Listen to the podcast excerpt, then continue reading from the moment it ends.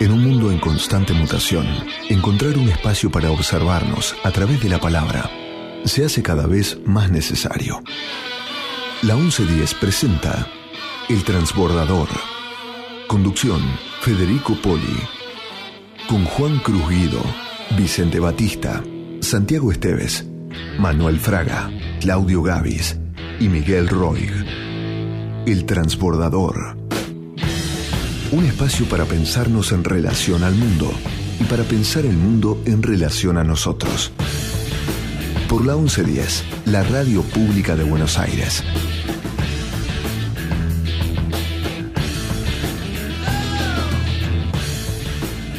Muy buenos días a todos y a todas, a los queridos y las queridas radioescuchas, como diría Federico Poli, el conductor de este programa, que ya regresa el sábado que viene. Pero hoy tenemos un programa espectacular. Cari, ¿cómo estás? Hola, muy buenos días a todos. Tenemos un programa espectacular, un clima espectacular en la ciudad.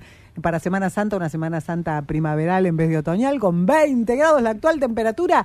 Y le damos la bienvenida a los Fraga. Exactamente, hoy están los Fraga en el estudio, como ya es costumbre para Rosario para hacer su columna de cine, y el manual Fraga del Jazz hoy nos va a deleitar con música en vivo, que está bueno, es generoso para con los oyentes porque los que estamos acá en el estudio a veces lo escuchamos, ¿no? nos deleita con alguna piecita así al pasar en el, en el piano de, del estudio de la 1110, pero nunca en vivo. Así que dijimos, esto lo tenemos que compartir con nuestro público. Así es, bueno, muchísimas gracias. Para mí es un placer siempre poder tocar. La música es para eso, para compartirla. ¿no?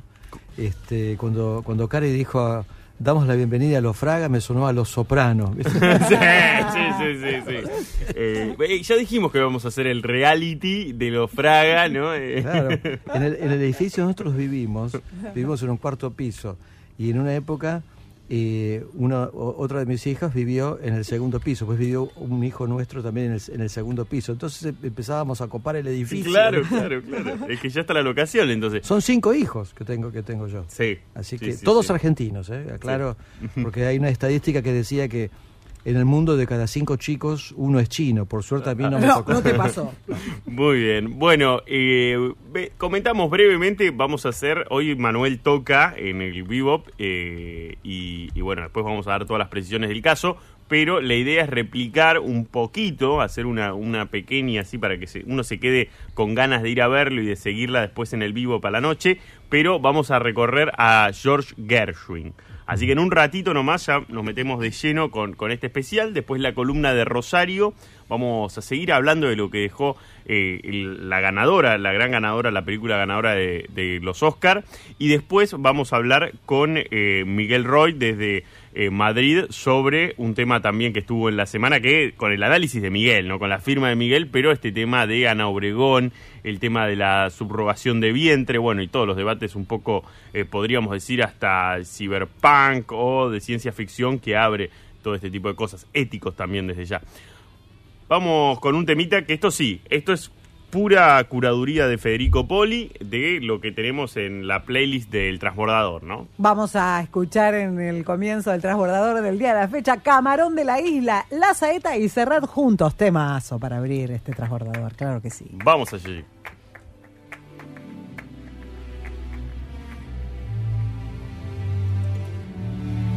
Hice una voz popular. ¿Quién me presta una escalera para subir al madero? Para quitarle los clavos a Jesús el Nazareno.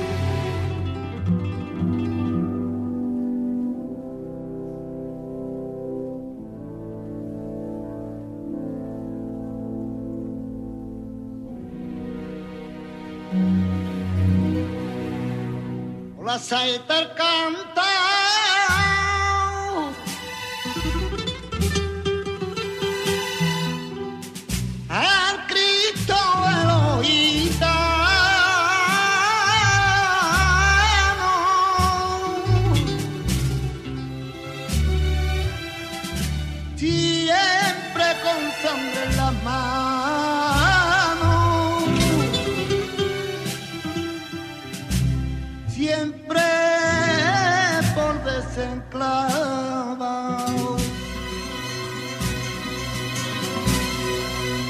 Pa' después plantar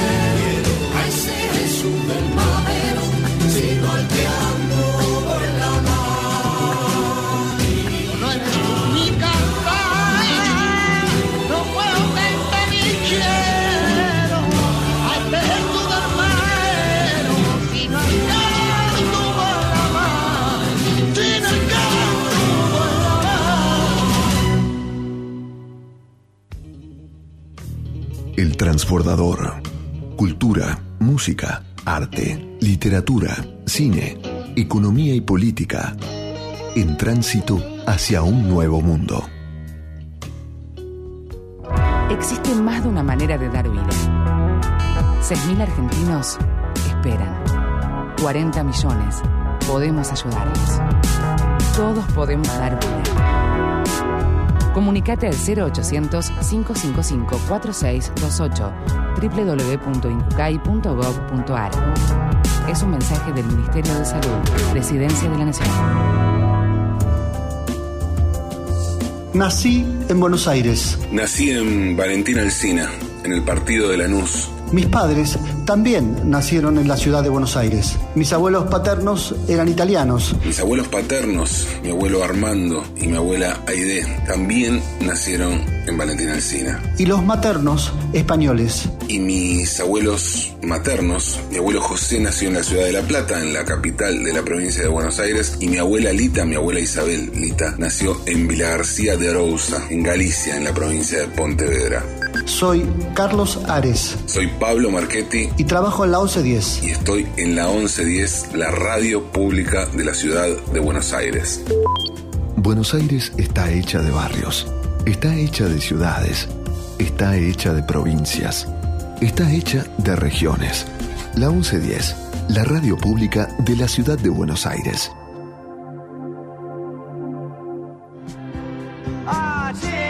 El transbordador, caminando hacia un nuevo mundo, sin perder de vista el pasado.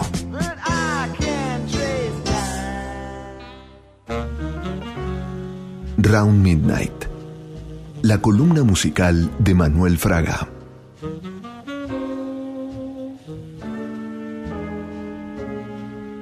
Bueno, y abrimos con La Saeta de Camarón de la Isla y Serrat, el programa de hoy, musicalmente.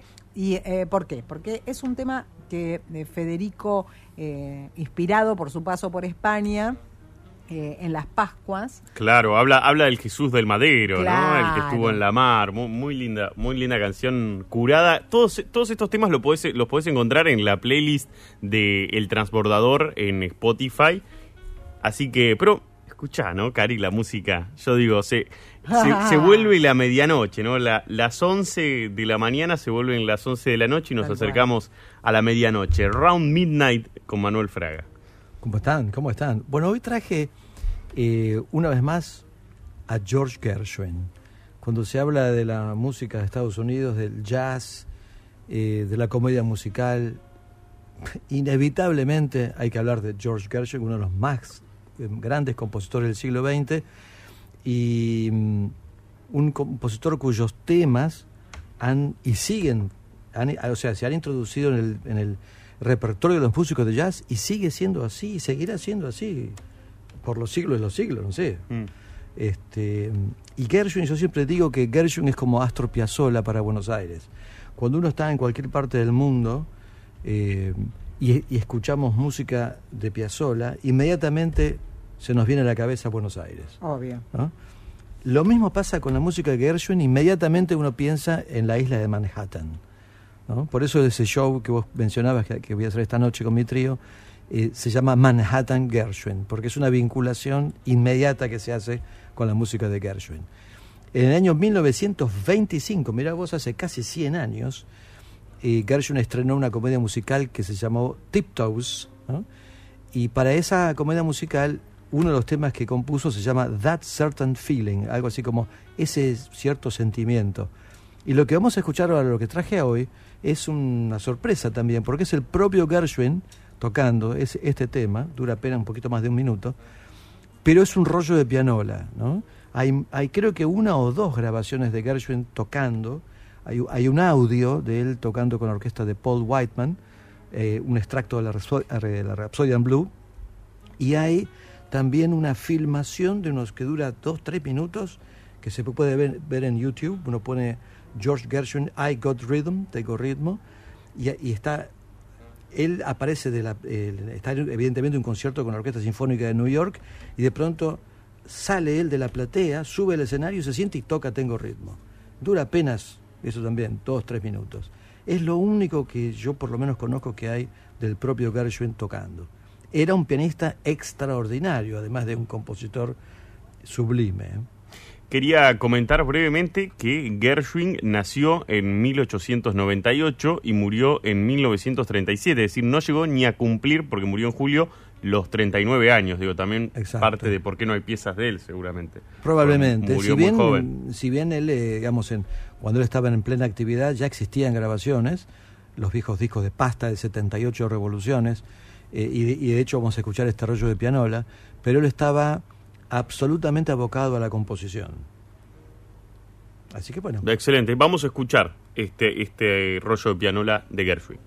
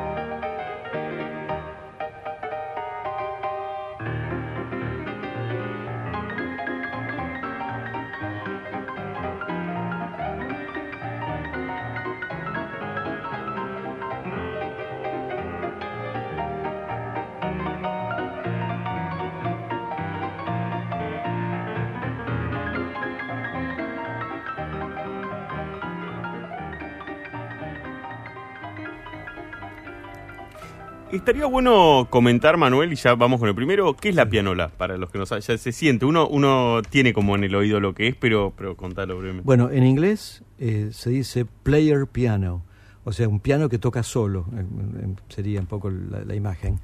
Eh, lo que se hace, lo que se hacía en ese momento, es se tomaba un rollo de papel, de un papel especial, de unos 30, 40 centímetros de largo eh, y unos 15 centímetros de diámetro, y delante del piano vertical, delante de los martillos, entre el pianista y las cuerdas, había todo un mecanismo ¿sí? que el propio pianista eh, operaba o bien con dos pedales, ¿sí? a aire, un motor a aire, o después aparecieron las pianolas eléctricas.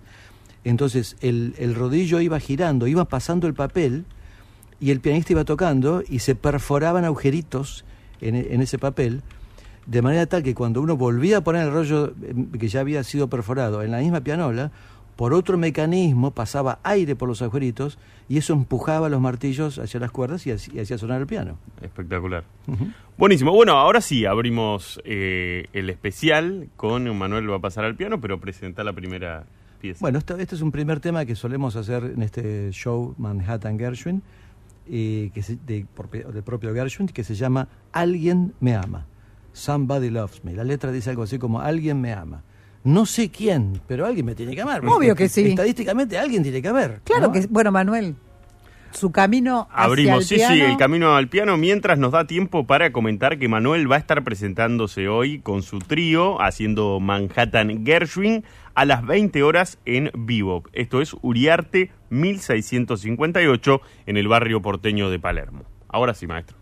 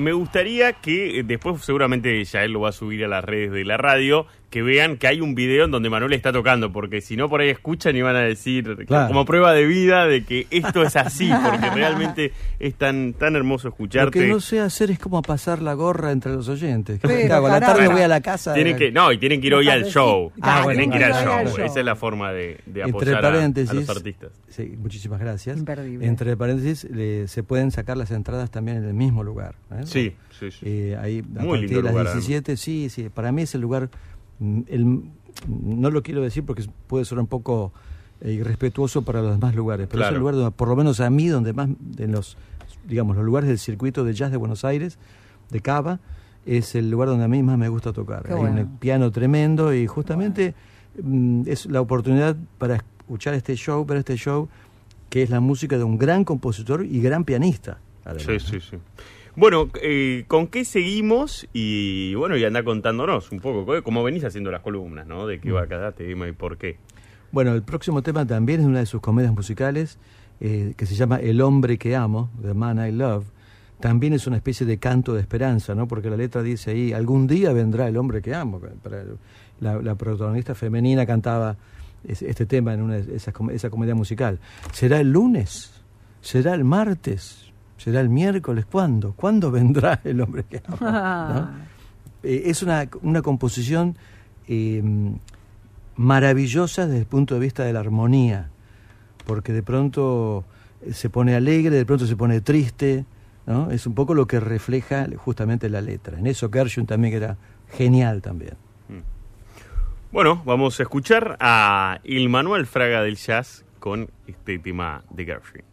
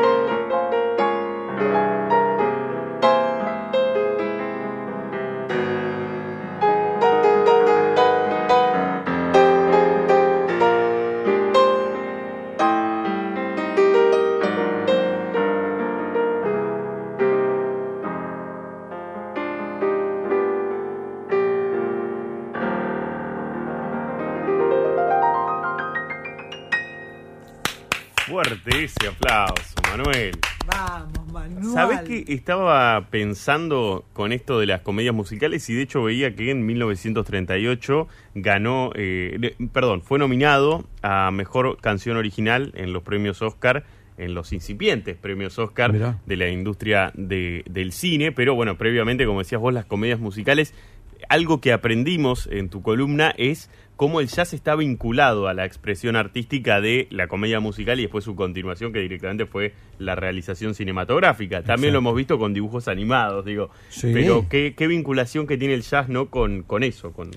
Y eh, para muchos, eh, digamos, musicólogos, incluso músicos, y yo estoy de acuerdo, el jazz es la música clásica de Estados Unidos del siglo XX, que, o sea, la música, así como la música clásica tradicional, Bach, Mozart, Beethoven, Chopin, Liszt, Schumann, fue el aporte a, la música mundial de Europa eh, o Rusia, en fin, el jazz es como esa música del siglo XX brindada al mundo por Estados Unidos. Una música que nació, por supuesto, de la expresión del, del- del dolor de, una, de la raza afroamericana, que justamente eso es, eso es uno de los combustibles más poderosos que tiene esta música.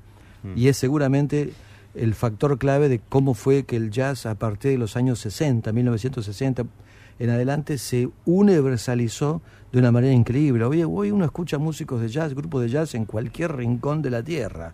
¿viste? Hasta en la Luna quizás haya. Incluso Seguramente. el famoso Voyager, esa cápsula que mandaron que ya está fuera del Sí, sistema sí. solar, que tenía una placa de oro con inscripciones y, y grabaciones de música, lleva una versión de un blues de Louis Armstrong. grabado. O sea que en la galaxia Así está que sonando. el jazz llegó ya El a la galaxia de la Vía Láctea, mira vos. Increíble. Bueno, le mandamos un fuerte abrazo a Fede, que está escuchando, a todo el equipo, Sí. ahí a Yael, a todos que están re atentos a, a este especial, que estamos disfrutando muchísimo. ¿Con qué seguimos, Manuel? Bueno, voy a cerrar la, la parte esta de música en vivo. Esta noche en bebop. Sí. Esta noche en vivo, en- bueno, eh, con un tema que era el tema favorito del propio Gershwin. Y brevemente me gustaría decir que el repertorio de, mm, de los músicos de jazz, a partir de que con- Gershwin compuso este tema en los años 30, el- siempre en casi todos los grupos de jazz de los años 40, 50 y hasta hoy, siempre cuando hay como un molde armónico que toman los, los, los- músicos para componer una cierta melodía, que es el molde armónico, la secuencia de acordes de Tengo Ritmo. A tal punto que ya existe el código entre los músicos de jazz, que cuando es un tema que toma la armonía de Tengo Ritmo, se- dice entre los músicos, "Este- este es un rhythm changes, porque rhythm viene de I got rhythm, tengo ritmo, y changes en la jerga de los músicos de jazz es los cambios de acordes, ¿no? O sea, es los cambios de acorde de tengo ritmo. Ah, ya sabemos de qué se trata, ¿no? Para ustedes entonces, tengo ritmo. Si me sale bien, si no será tengo arritmia. Como esto es lo que se van a encontrar hoy a la noche en el Bebop, porque como siempre decimos, Manuel es lo que escuchan acá en el programa y lo mismo hacen sus shows, por eso se disfruta tanto, además del virtuosismo que están apreciando ahora. Vamos con este tema de George Gershwin.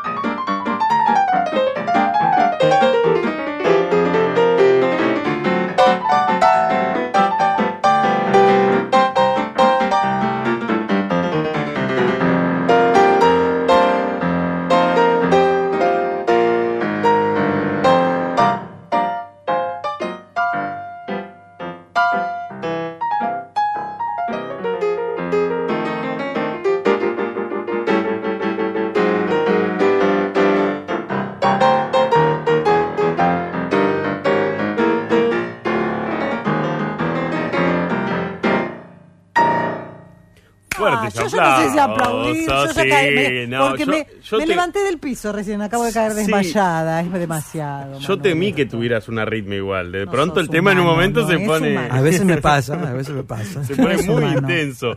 No, Decíamos con Cari, Rosario, ahora entendemos cuando vos decías que, que te, ¿te acuerdas que vos dijiste una vez quiero que venga Rosario a contar lo que es ser la Claro. hija de un músico? Imagínate esto, esto por ahí- este tema. Claro, imagínate estos tres horas seguidas. Que- es estudiar. insoportable, es insoportable. Basta, papá, basta. ¿Qué, qué opinás, Rosario? Y sí, es así. Un poquito lindo. Ay, mirá, chichu, chichu, chichu. Después un, un rato, ¿viste? Ya está. Ay, Dios mío, pero eso es un montón. No es humano tu padre. Sí. No, hermoso, hermoso. De pronto eh, se volvió la quinta avenida, la avenida Corrientes acá. Eh, hermoso, hermoso realmente, Manuel. Eh, hoy lo te pueden ir a escuchar a Vivo haciendo el, este especial de Gershwin, ¿no? ¿Que- ¿Querés comentar Gershwin. algo más de, de lo que va a ser el espectáculo? Eh, simplemente nombrar a los excelentes colegas que, que forman parte de mi trío. En el contrabajo, Damián Falcón, contrabajista que yo descubrí hace, qué sé yo, en el 2010 lo descubrí. Y cuando lo escuché tocar dije, este es el contrabajista que quiero que toque conmigo. Y en la batería, Germán Boco, con quien venimos tocando juntos hace 20 años.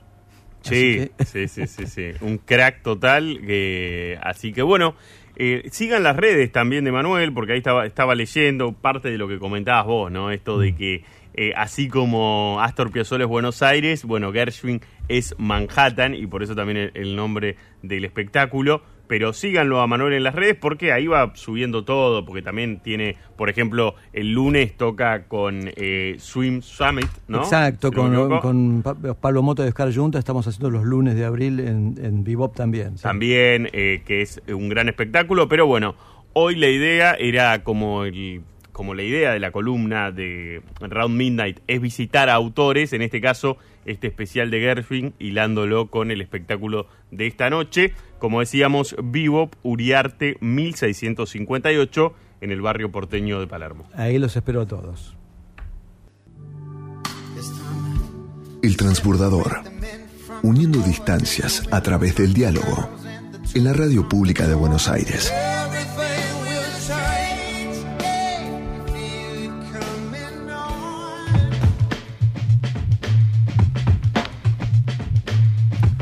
11 y 37 y hace un ratito vinculándolo, ¿no? Eh, George Gershwin, como decíamos, eh, estuvo nominado a Mejor Canción Original por Ritmo Loco en, eh, en el año 1938. Muy a poquito después de, de partir, ¿no? De- Lamentablemente nunca, nunca, llegó. pudo disfrutar. Claro, de- nunca pudo disfrutar porque murió antes de, de llegar a, a esa nominación. Eh, veía que, que tuvo un tumor cerebral, una operación muy larga y bueno, Sí, finalmente murió durante la operación. falleció. Sí, sí. Bueno, pero nos vamos a algo mucho más interesante y con actualidad, porque vamos a hablar de la película que, que, que está todavía generando, sacude todavía esa película, ¿no? Todavía hay comentarios, todo el tiempo se está hablando de, de ella. Eh, así que sí, para al menos a mí es así. Yo cuando la vi, la verdad me quedó mucha cosa para analizar, digamos, más allá de si a uno le gusta o no la película. Me parece que es muy analizable. Eh, y sí, bueno, poco tiene que ver con Gershwin, pero no- nos metemos en el cine de lleno. Y sí, estaría bueno hablar hoy un tema, la verdad, muy presente ya desde hace cinco años, diría, más o menos, un poco más. No, casi diez, diría. Eh, que es el tema de la diversidad, ¿no? Diversidad e inclusión son palabras que escuchamos mucho hoy en día, pero está bueno hablar sobre ellas de verdad, no, no de forma superficial, sino entender bien qué pasa en la industria para ver por qué se habla de esto. Y yo creo, bueno, la película, ya hablamos bastante de ella, es un Todo, elenco- todo en todas partes al mismo tiempo Claro, para los sí, que- sí, sí. Es un elenco de gente asiática, una familia asiática, y representa un cambio, viste, que una película haya ganado eh, la ca- categoría principal, obviamente, eh, marca un cambio en la industria. La industria ahora está, la verdad, no sé si sigue en crisis. Está en un periodo de transición del pasado al futuro, de lo que no ya no funciona del pasado y lo que tiene que ser ahora.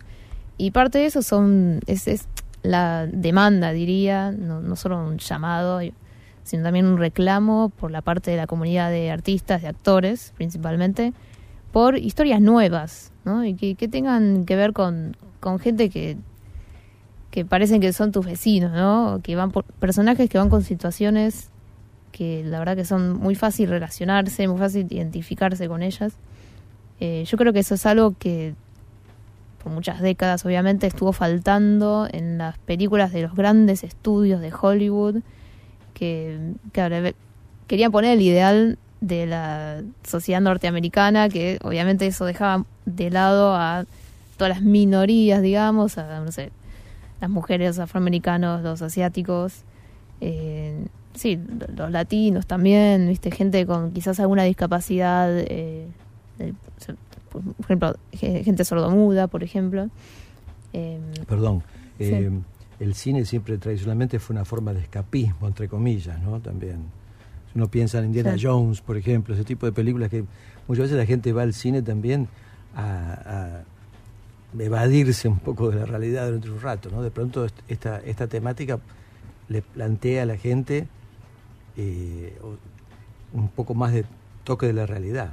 Pero es una demanda, Claro. como vos decís, ¿no? Del propio público también. Claro, sí, el tema es con, con las grandes películas, las grandes producciones de Hollywood, es que el, eh, ten- tener elencos diversos la hace un poco forzada, ¿no? La, la gen- la gente siente que está se están forzando la diversidad. Siempre estoy hablando en este sentido de las grandes producciones. Eh, yo el tema es que hay que cuando, cuando pasa un poco el tema este de la corrección política, de lo políticamente correcto, vamos a llegar a eh, una etapa en la que la diversidad se sienta como algo natural y no como algo que tiene que ser una obligación.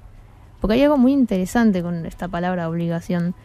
Eh, los Oscars a partir del año que viene, va, para que una película pueda candidatearse como mejor película, va a tener que cumplir con requerimientos con este tema de la diversidad, tanto frente a cámara como detrás de cámara. O sea, una película tiene que tratar sobre eh, estas temáticas con incluir actores y personajes de estos grupos de minorías, digamos, y detrás de cámara tiene que también ser parte del equipo técnico. Bueno, eso, eso me parece, que, y- eso me sí. parece que es un cambio mucho más profundo Sí, que el sí, que eh, podría verse de fre- enfrente de la cámara, que como bien vos decís, también podría ser una estrategia de, eh, como dicen, ¿no? Face washing, ¿no? De lavarse la cara después de Sí. años de hacer, digamos, cosas quizás condenables desde ese punto de vista de, la- de la diversidad y de los estereotipos. Pero digo, esto está bueno lo que estás contando porque no sería solamente una estrategia de marketing o de negocio, porque al fin y al cabo igual es un negocio,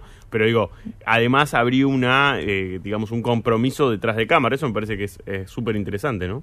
Sí, más allá de si uno está de acuerdo o no con que sea obligatorio, bueno, eso es otra cosa, pero al menos está haciendo algo que es necesario, porque los artistas, especialmente eh, los actores, ¿cuánto tiempo más tienen que esperar hasta que se vuelva una normalidad y que no, que no sea, bueno, obviamente algo forzado, pero ¿cuánto tiempo tienen que seguir esperando después de décadas de haber sido menospreciados por la industria misma? Es, es, es interesante. Mm. Y. Y se, y se plantea con naturalidad. Yo veía la protagonista de la serie Late of Us, que no la vi, pero sé que es una, la- una serie basada en un videojuego que ahora bueno está Sí. generando mucho furor en las redes y demás. Tam- también por el fenómeno que sea con Pedro Pascal, que es el actor ahora fetiche, Sí. todas lo aman y bueno. y Pero ella, la actriz, que es una joven actriz, eh, no estaba, y el otro día le- leí una entrevista a ella, no se sentía en los parámetros de Hollywood y porque, porque justamente quizás no es estéticamente lo que históricamente en, en Hollywood se, se buscaba o se la, digamos, se entiende, me parece, si no, búsquenla para si quieren. Y ella decía que si bien ella se sentía empoderada como para que eso no la afectara, de todas maneras la afectaba. O sea, no estar en los parámetros estéticos de lo que, de lo que se considera la belleza de Hollywood, vamos a decirlo así. O sea que eso existe, digamos, a pesar de todos los Sí. cambios y a pesar de todo, esa presión la, la tienen, ¿no? Y bueno, y obviamente para mí me parece que pesa distinto en las mujeres que, que en los hombres, ¿no? Sí, hay que, no hay que dejar de lado a los hombres que también tienen Sí, sí. su- sus obligaciones de cumplir. Pero sí, sí, el tema de las mujeres es mucho más, porque, por- también con el tema de la edad, no hay que dejarlo de lado. Yo siempre me acuerdo de lo que dijo la actriz Naomi Watts, que la- cuando ella tenía 20 y algo, un productor le dijo, hacé todas las películas que puedas ahora, porque después de cumplir 40, ya está. Exactamente. Ahora no exactamente. estamos viendo eso. Ahora, por ejemplo, que hablamos de las series también, una actriz, eh, Jean Smart, que es la protagonista de una serie llamada Hacks, que la pueden ver en HBO Max, también es, es claro, no, no sé cuánta edad tiene, pero 60 y algo seguro, y está protagonizando una serie de comedia, se gana todos los premios, o sea, hay también una revalorización de, de la mujer después de cumplir cierta edad, viste, que siga trabajando, digo. Sí. Bueno, Rosario, Me, sí. me preguntaba recién qué, qué va a pasar con los Oscars, con, por ejemplo, con películas históricas, eh, películas que transcurren en periodos de la historia donde no donde no se daba el tema de la diversidad, ¿no? Por ejemplo, no sé, una película eh, sobre los, los vikingos o sobre la Primera o Segunda Sí. Guerra Mundial, donde no estaba este fenómeno, ¿no? ¿Qué, qué, qué suerte pueden correr esas películas? Bueno, pero ha habido cambios, por ejemplo, en La Sirenita, en la última película La Sirenita, es una actriz afroamericana la que Sí. la interpreta. Y la pero, verdad... es una, pero es una eh, es una ilusión, digamos, un cuento. No, bueno, pero, pero, uno- películas- está bueno porque es lo mismo, pero no, no quiero extenderme porque ya lo tenemos a, a- a Miguel para charlar con él, pero digo, eh, uno tiene la idea de que en la, esa mitología, pues, como puede ser cualquier otra mitología, de que la sirenita era blanca, pero la verdad que No, claro. no, por supuesto. hay una idea, digo, de- lo mismo puede pasar con, con- con otro tipo de mitología, ¿no? Por ejemplo, en esto de las Pascuas, eh, eh, Jesucristo era árabe, no era, no era rubio de ojos celestes. Eh, Sí, no, me hicieron pensar una serie de Netflix, Bridgerton, que es eh, muy, muy conocida, que también es una reina afroamericana, que, que en realidad no es así. Claro. ¿viste? Pero bueno, sí. Pero bueno, está muy bueno el tema y lo vamos a seguir. Y, y pronto hay una columna también que hay, hay otro tema que ya me comentó Rosario que se viene que está buenísimo. Así que excelente, Rosario, como Muchas siempre. gracias. Ah, separamos, ya está, Miguel. El río sin orillas. La columna cultural de Miguel Roig.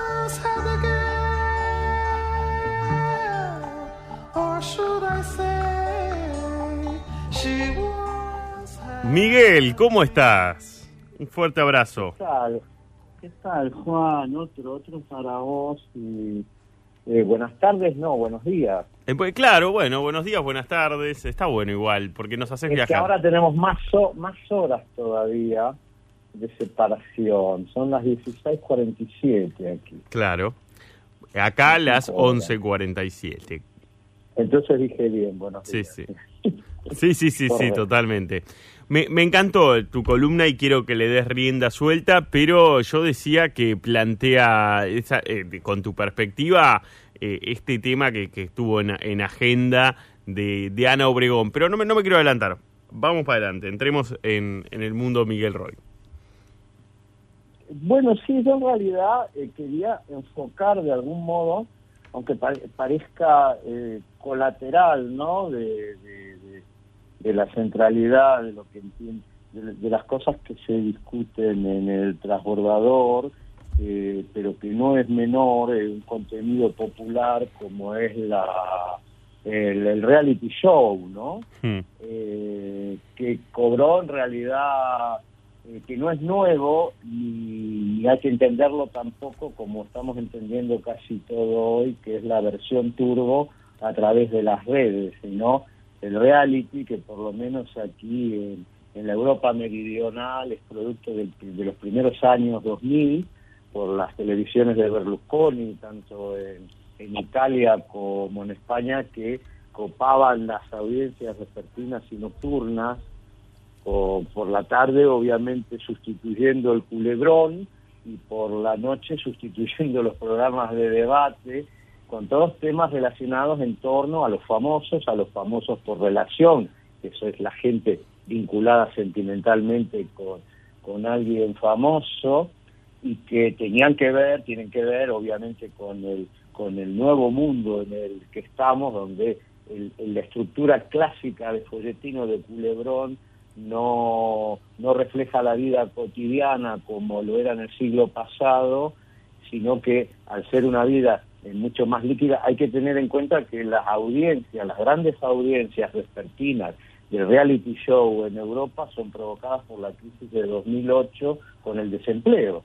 Entonces, frente a la pantalla había un ejército de gente sin trabajo eh, mirando, eh, mirando esos programas. Y traigo esto a cuento por una reactivación que había, digamos, por, este, el culebrón ha llegado incluso, el, perdón, el reality, que creo que en Argentina también hay algunos programas en televisión que hacen este tipo de contenidos. Eh, El Miguel, político. No sabés lo que es, ¿eh? Acá hubo, de hecho fue todo un fenómeno de rating, como hace mucho no se veía en la televisión abierta, en la última edición de Gran Hermano que terminó hace unos días. Así que la actualidad de lo que estás contando para la Argentina también es total.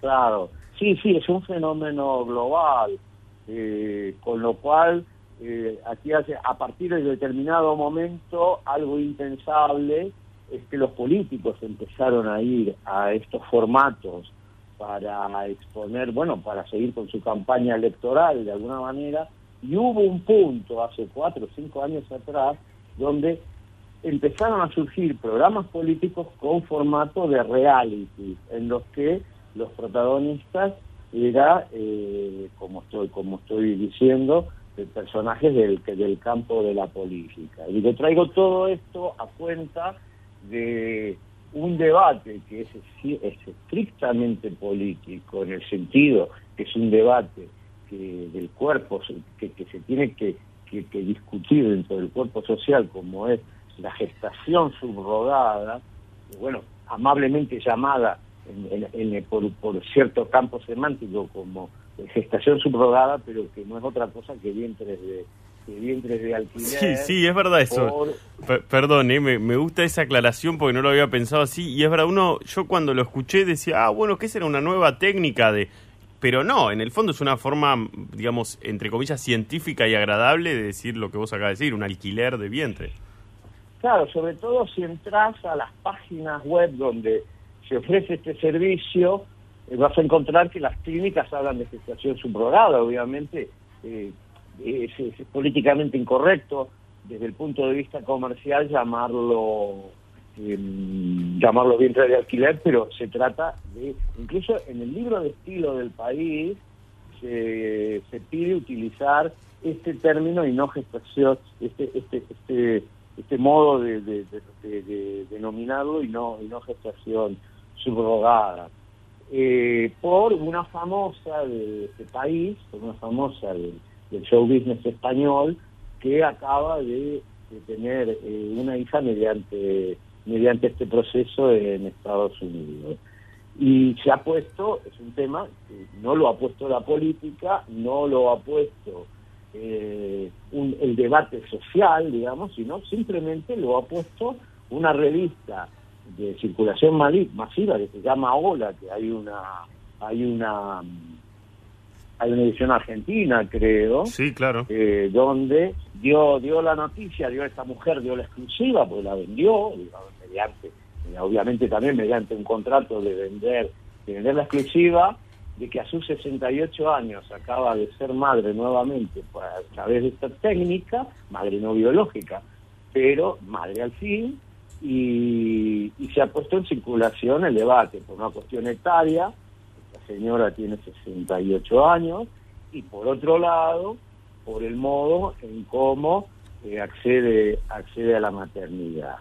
Y eh, el, el debate no está, no está exento incluso desde de una perspectiva científica, lo cual a mí me hizo acordar que, no, bueno, no sé qué edad tenés vos, pero yo era adolescente en los 70 cuando nació el primer bebé de probeta en Estados Unidos, eh, Louis Brown se llamaba la primera madre, que fue algo que hoy es una práctica corriente porque es de asistencia real a parejas con problemas de fertilidad, pero que se trata de, la- de un embrión a través de un óvulo y esperma proveniente de proveniente de los digamos que son los padres biológicos donde durante un par de días se produce la fecundación in vitro y ya luego se implanta en el se implanta en la en la gestante no Mm. eh, y que aquello fue toda una conmoción al punto de que llegó a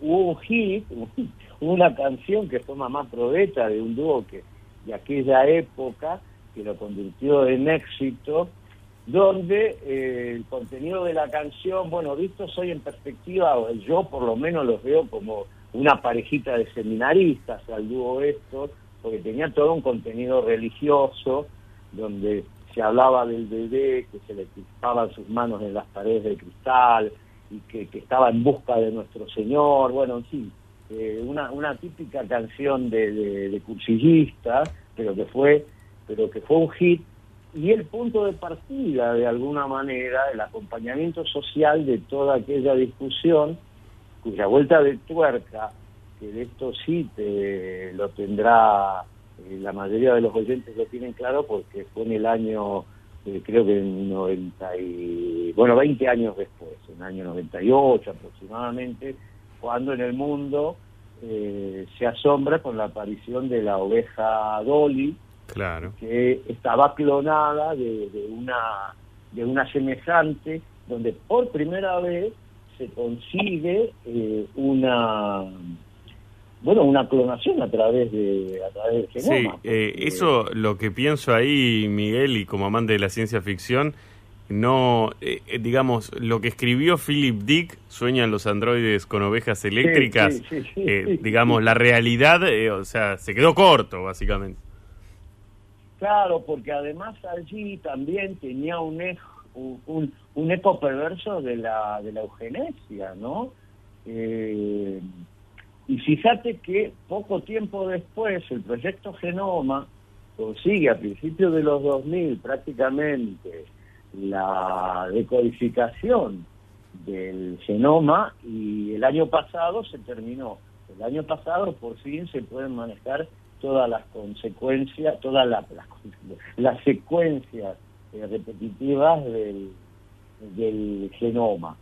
Entonces, con todo este, este, este background, de alguna manera, de- del avance, del avance científico en ese terreno y con lo delicado, claro, porque es un tema de la ética eh, de cabo a rabo, ¿no? Claro. aparece, aparece nuevamente en discusión algo que la clase política, les reitero, no eh, hace una dejación, porque por ejemplo aquí se ha desatado nuevamente un entredicho, tanto entre gobierno que es de izquierda como de oposición, que, que prácticamente to- todo, todo el arco de la derecha es el que está en la oposición versus el de la izquierda que está en el gobierno, porque es una confluencia donde desde la izquierda se plantea la prohibición y desde la derecha se está viendo incluso eh, algo que es eh, que sonroja porque es permitirlo pero siempre y cuando no haya una transacción comercial sino que sea un gesto altruista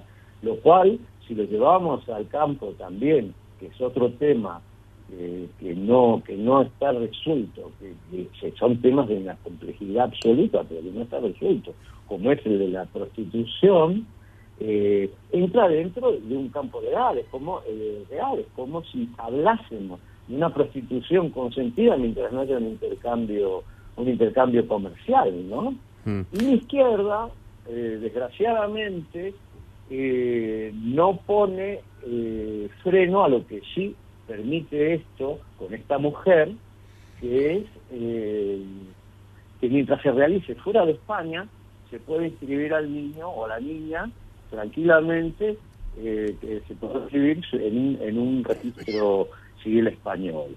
Pero el punto, el punto de discusión es que la revista Hola consigue instalar un relato eh, en una primera y una segunda parte, porque la segunda parte esta semana, eh, la vuelta de tuercas, que en realidad es la nieta, no es la hija, a pesar de que la haya apuntado en el registro civil como hija, porque ha sido concebida con esperma eh, congelado y depositado en una clínica estadounidense de un hijo suyo que lamentablemente falleció por culpa de eh, por culpa de un cáncer. sí, sí, eh, tiene encima ese giro. Miguel, ya estamos, como sabés, viste, pisando el final de- del programa. Bueno, Pero, pero no, es, es, es- es ¿qué puedo espectacular el tema porque además, como decís, hicieron la, la forma de presentarlo, eh, fue vendiendo la primicia, ¿no? Inclu- como vinculándolo con esto de, de Gran Hermano y reality, ¿no?